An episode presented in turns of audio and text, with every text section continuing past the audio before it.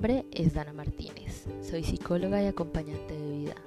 Mi misión es acompañarte para que puedas empezar a gozar de lo que hoy tienes en tu vida. En este podcast encontrarás reflexiones, historias y afirmaciones que pueden ser apoyo en tu proceso de crecimiento. Te agradezco por escucharme y te invito a que sigas este podcast semana a semana.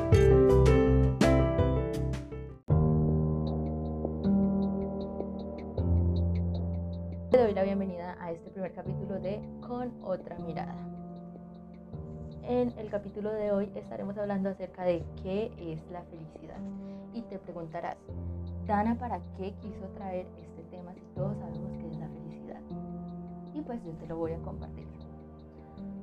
Hubo una vez que yo estaba hablando con una niña en el colegio de trabajo. La niña tiene aproximadamente 13 años. Y ella estuvo contándome, contándome su vida. Y hubo una frase en específico que me llamó la atención. Y es que ella me decía, es que nadie quiere que yo sea feliz. Y yo decía, pues yo me quedé muy intrigada pensando. Y ella me empezó a contar cada cosa en su vida que se ha dedicado a mostrarle y a corroborarle esta creencia que ella tiene acerca de que nadie quiere que ella sea feliz. Y no es la única persona a la que le he escuchado esta frase. Es una frase que visto que se ha hecho popular frases como el, el sentido de tu vida es ser feliz. No busques más razones. Lo único que tienes que hacer es ser feliz. Y además que se habla de la psicología positiva y la felicidad y el, la enseñanza de ser feliz como si fuera el demonio, prácticamente, como si fuera cero científico y como si fuera lo más alejado de la realidad. Así que vengo a que hoy aclares qué término de felicidad es la que nos referimos cuando hablamos de es que tú puedes ser feliz todo el tiempo. Y es que sí, tu sentido de vida es ser feliz, pero qué felicidad vas a alcanzar.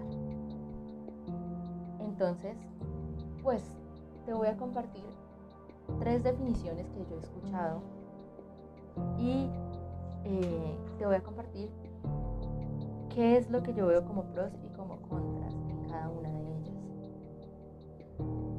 La primera es que entendemos la felicidad como un punto de llegada y esta es la felicidad que yo veo que se entiende en general, que se entiende cuando se habla, cuando las personas dicen es que uno no puede ser feliz todo el tiempo, es que tú no puedes ser feliz a pesar de, eh, a pesar de esto, ¿sí? que se habla que la felicidad es algo que nos da una persona o nos da una cosa que la felicidad está fuera, que la felicidad depende del lugar, de, la situación que estemos atravesando. Pero yo veo un contra con esta mirada.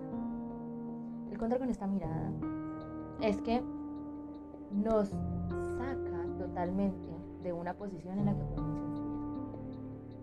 Nos dice, es que tú no tienes el control frente a la felicidad a pesar de que esa felicidad te está beneficiando.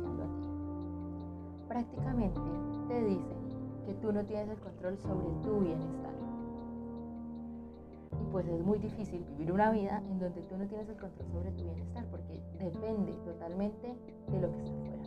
Depende totalmente de si tu entorno quiere que tú seas feliz, de si la persona que tú has designado que es tu felicidad quiere que tú seas feliz o de si la cosa que has designado que es tu felicidad está contigo o no está.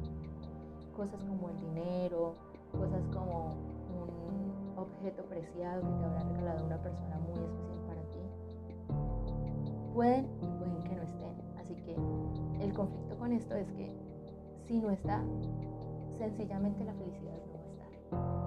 Eso hace que la felicidad sea algo efímero, algo de instantes, algo que es muy difícil de tener. La otra mirada que he visto de qué es la felicidad, acerca de qué es la felicidad, es una de las definiciones que nos brinda la RAE. La RAE nos brinda varias. Y esta definición es la ausencia de inconvenientes y tropiezos. Venimos de una definición en donde la felicidad depende de nuestro entorno y pasamos a otra. también en la que depende de nuestro entorno. Depende de qué se nos presenta en la vida y qué no. Depende de si tenemos una vida perfecta, una vida que fluye totalmente. ¿Y cuál es el conflicto que yo veo con esta mirada? Pues que nos genera una expectativa de vida perfecta, una expectativa de vida sin complicaciones, de vida sin retos, que para esta experiencia de vida humana es muy compleja. Porque cosas como el dolor, las emociones, la frustración, los retos, son cosas que todo el tiempo se nos están presentando. Porque cuando nosotros nos retamos es cuando aprendemos. Y somos seres que estamos en, en constante aprendizaje y en constante crecimiento. Así que constantemente nos estamos enfrentando a dolor, a frustración, a retos.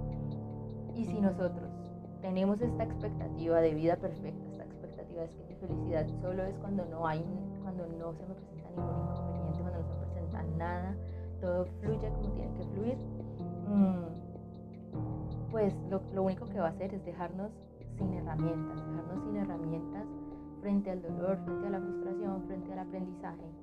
Nos va a brindar poca tolerancia al dolor, poca tolerancia a la frustración y cada vez pues se nos va a ir disminuyendo esa tolerancia.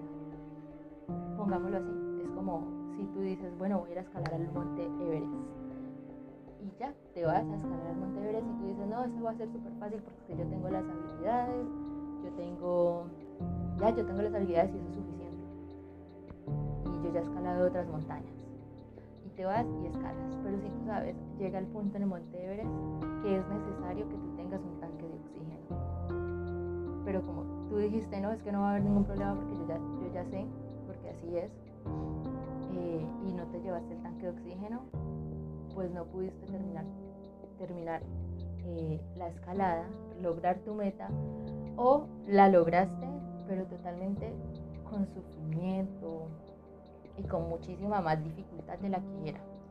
¿sí? Ese tanque de oxígeno, que son los materiales que necesitamos para escalar el Monte Everest, es son todas estas habilidades emocionales, mm, todas estas habilidades de tolerancia al dolor y frustración que eh, debemos desarrollar. Y pues si pensamos, si pensamos en que vamos a tener una vida perfecta sin dificultades y sin inconvenientes, sencillamente no vamos a ver la necesidad de desarrollarlas, no las vamos a desarrollar y va a llegar al punto en que ya no podamos seguir sin ellas o que se nos va a dificultar muchísimo más el camino.